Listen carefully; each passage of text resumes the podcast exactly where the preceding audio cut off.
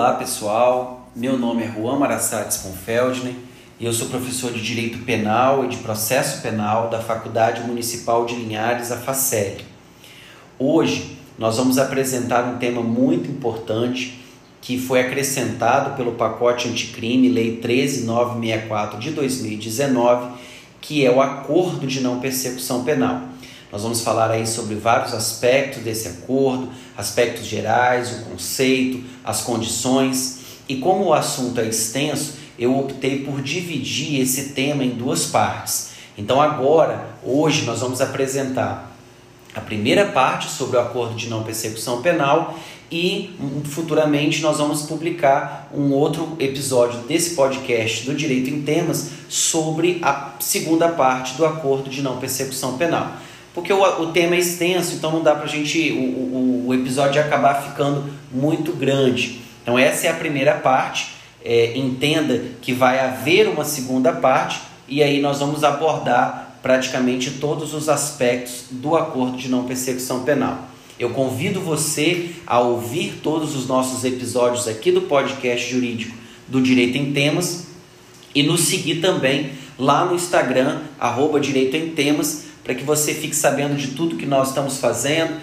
de todas as novidades aí do mundo jurídico, não só em direito penal e processual penal, mas também direito civil, direito do trabalho, processo civil, direito previdenciário, ok? Vamos falar sobre o tema então.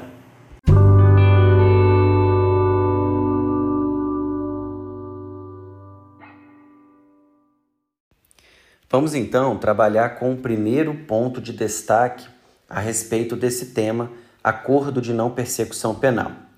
Vamos falar alguma, alguns aspectos gerais sobre esse assunto para situar você, já que é um instituto relativamente novo no nosso ordenamento jurídico.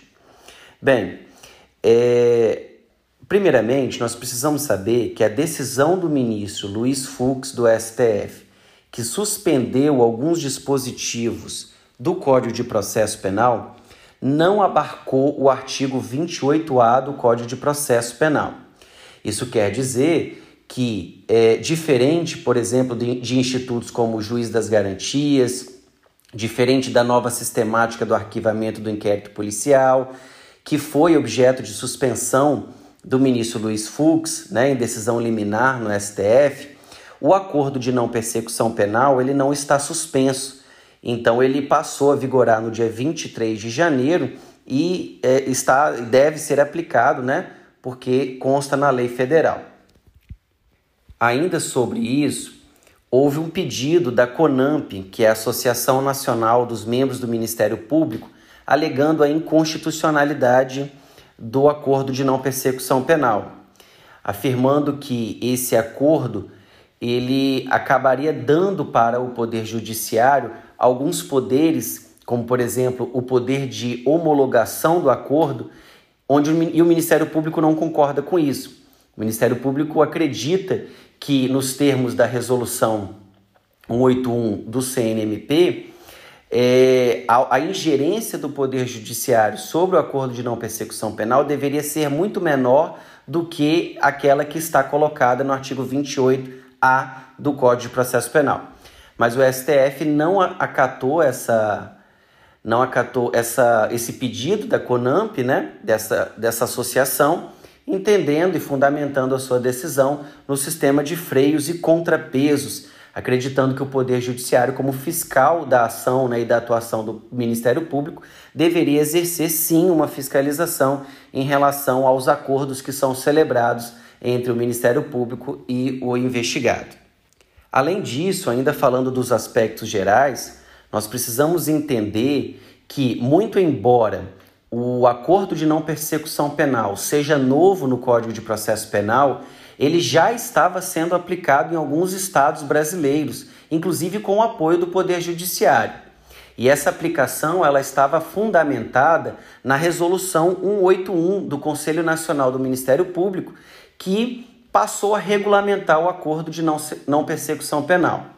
Mas é importante que a gente entenda que havia uma crítica muito grande de vários doutrinadores afirmando que a resolução 181 do CNMP era inconstitucional, porque ela estava abordando, regulamentando matéria de direito processual penal. E nós sabemos que, nos termos da Constituição Federal, é da competência da União legislar a respeito de, de processo penal, né? a matéria de processo penal.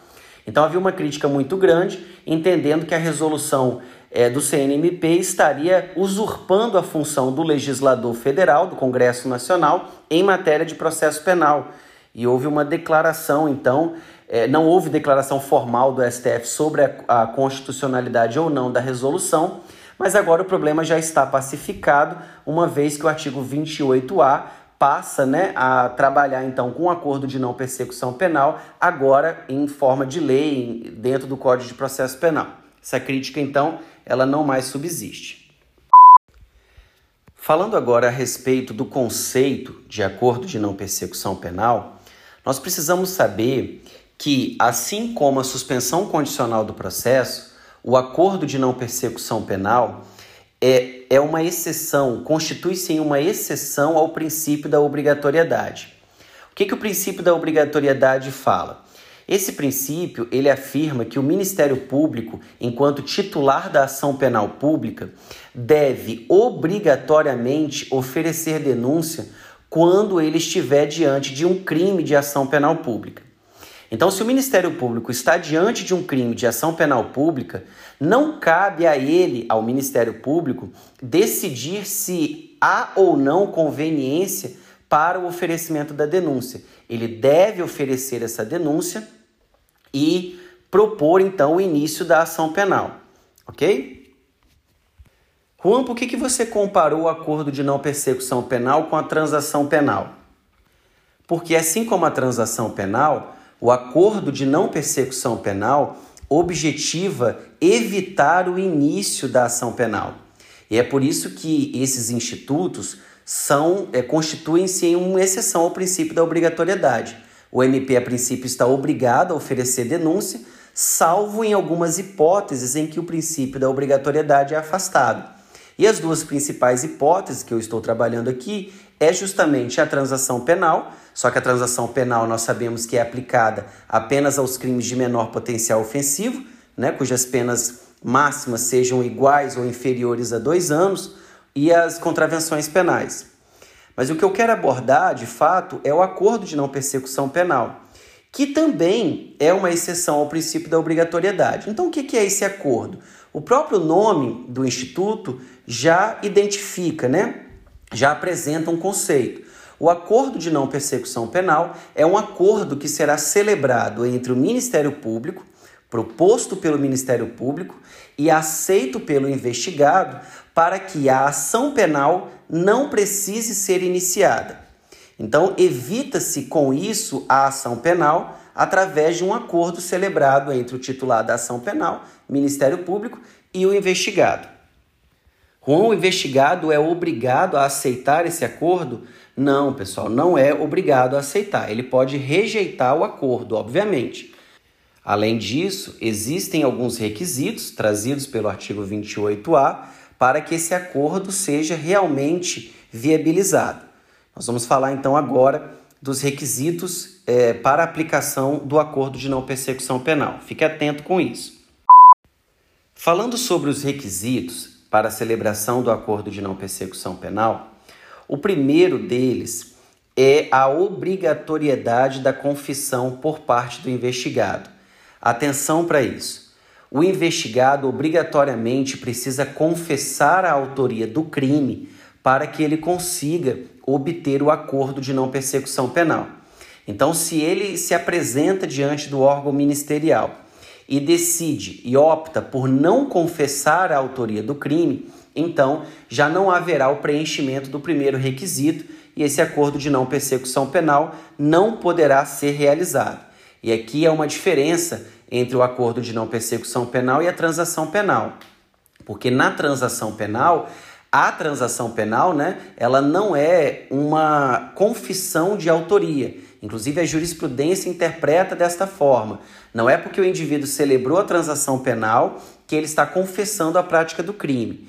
Aqui no, no acordo de não persecução penal, ele, ao, ao é, celebrar o acordo de não é, persecução penal, ele já está automaticamente confessando o crime. Então, primeiro ele confessa o crime e depois celebra-se o acordo.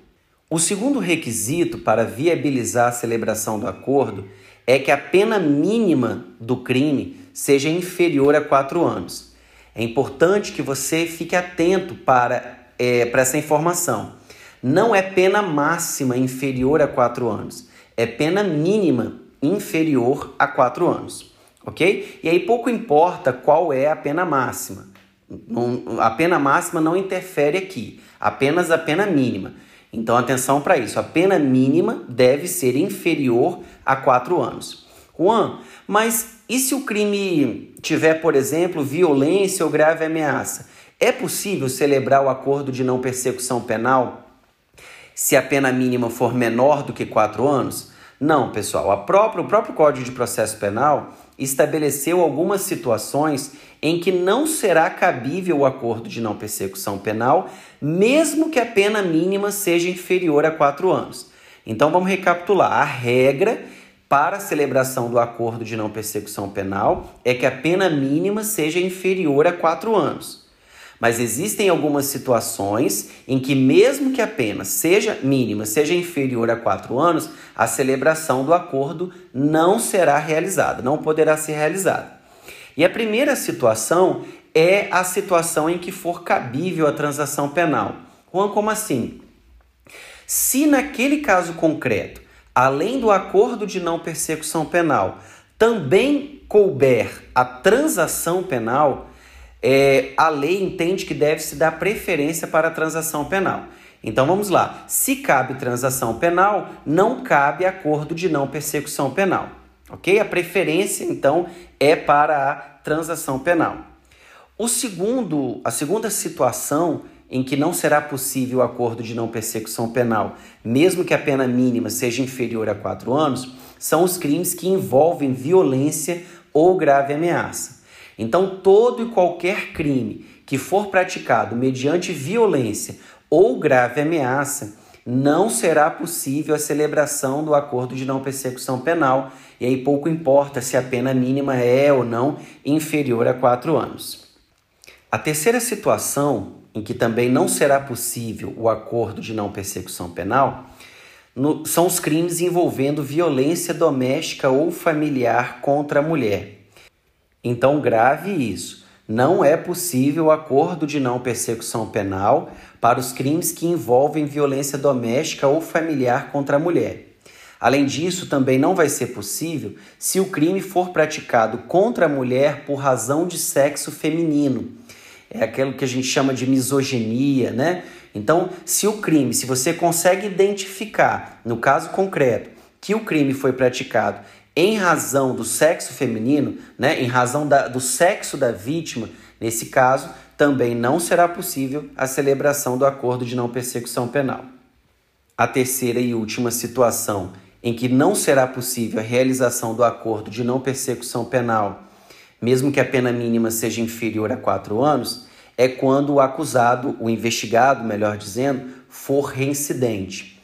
Então, se o investigado é reincidente, ele não, não, não poderá, né, não faz jus à celebração do acordo de não persecução penal.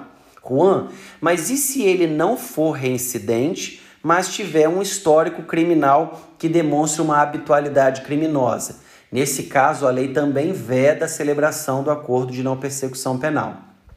Porque pode ser que ele não seja reincidente, porque nós sabemos que a reincidência depende de uma sentença condenatória transitada em julgado, e às vezes ele não tem essa sentença condenatória transitada em julgado. Mas o histórico criminal dele, é, embora ele seja primário, o histórico criminal dele demonstra uma habitualidade criminosa, demonstra que ele é um criminoso habitual, que ele se dedica à atividade criminosa. E aí, nesse caso, também não será possível a celebração do acordo de não persecução penal. Só tem um detalhe aqui. A lei fala que se essas infrações anteriores que denotam habilidade, habitualidade criminosa, é, se essas infrações forem consideradas insignificantes, então você poderá sim celebrar o acordo. Então, recapitulando, se ele é reincidente, não cabe o acordo.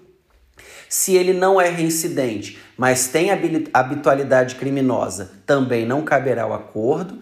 Mas se esses crimes anteriores que denotam habitualidade criminosa forem crimes insignificantes, e a lei não menciona, né, não detalha quais são esses crimes insignificantes ou não, aí nesse caso será possível é, a celebração do acordo de não persecução penal. Além do que nós já falamos sobre o acordo de não persecução penal, existem outros detalhes que precisam também ser mencionados, já que são relevantes. E, por exemplo, é a participação obrigatória do advogado. Então, a celebração do acordo de não persecução penal depende obrigatoriamente da participação de um advogado. Não é possível que o Ministério Público proponha um acordo para o investigado que não esteja assistido por um advogado ali no momento. E você pode estar se perguntando, Juan, quais são as condições que o investigado vai precisar cumprir para é, a partir da celebração do acordo de não persecução penal? Como eu falei no conceito, o acordo é uma proposta feita pelo Ministério Público para o investigado de um crime, onde esse investigado vai confessar a autoria do crime e aceitar o cumprimento de algumas condições a partir da celebração do acordo. Então, vamos abordar agora quais são essas condições que poderão ser propostas de maneira cumulativas ou alternativas. Ou seja, o Ministério Público pode propor no acordo todas essas condições que nós vamos falar agora, ou apenas algumas delas, ou uma delas, né, duas delas, enfim. A primeira condição que pode ser é, apresentada no acordo é a reparação do dano, salvo impossibilidade de fazê-lo. Então, o investigado ele necessariamente vai precisar reparar o dano para ter direito ao acordo de não persecução penal.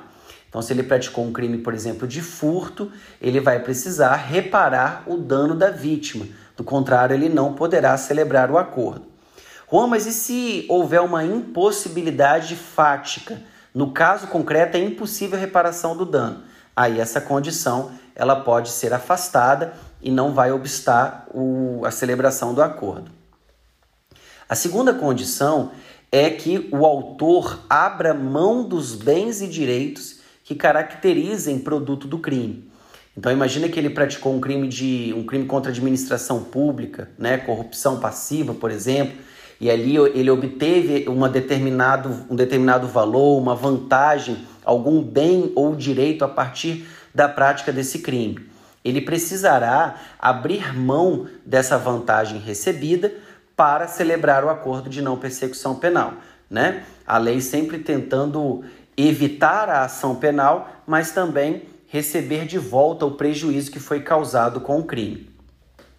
Além disso, uma outra condição que pode ser proposta no acordo é o cumprimento de prestação de serviço à comunidade. Nós sabemos que, pelo regime do Código Penal e da Lei de Execução Penal, para cada uma hora de serviço, cada uma hora de serviço corresponde a um dia de pena.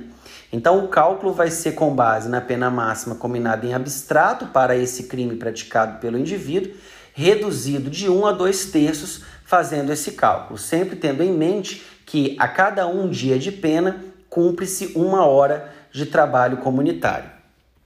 Uma outra condição que também pode ser imposta no acordo é a prestação pecuniária. O indivíduo vai se comprometer a pagar uma prestação pecuniária a partir da celebração do acordo de não persecução penal. Então, o que é essa prestação pecuniária? Pessoal, o exemplo mais comum de prestação pecuniária é o pagamento de cestas básicas. Não é só o pagamento de cesta básica que configura a prestação pecuniária, mas é o seu principal exemplo. Além disso, a lei deixa em aberto para que o Ministério Público proponha outras condições que ele entender cabível no caso concreto. Como a lei não consegue definir todas as situações e todas as condições que eventualmente podem ser impostas, ela deixa em aberto para que, analisando o caso concreto, o Ministério Público decida apresentar uma outra condição que não essas que nós já discutimos aqui e que estão expressas na lei. Então é isso, pessoal. No episódio de hoje, nós abordamos a primeira parte sobre o acordo de não persecução penal, falamos de seus aspectos gerais, de seus requisitos, do seu conceito e futuramente nós vamos publicar um novo episódio com a parte 2 que vai complementar o entendimento a respeito desse tema. Espero que vocês tenham gostado. E se tiver alguma dúvida sobre o assunto, você pode deixar lá nos comentários do Instagram do Direito em Temas.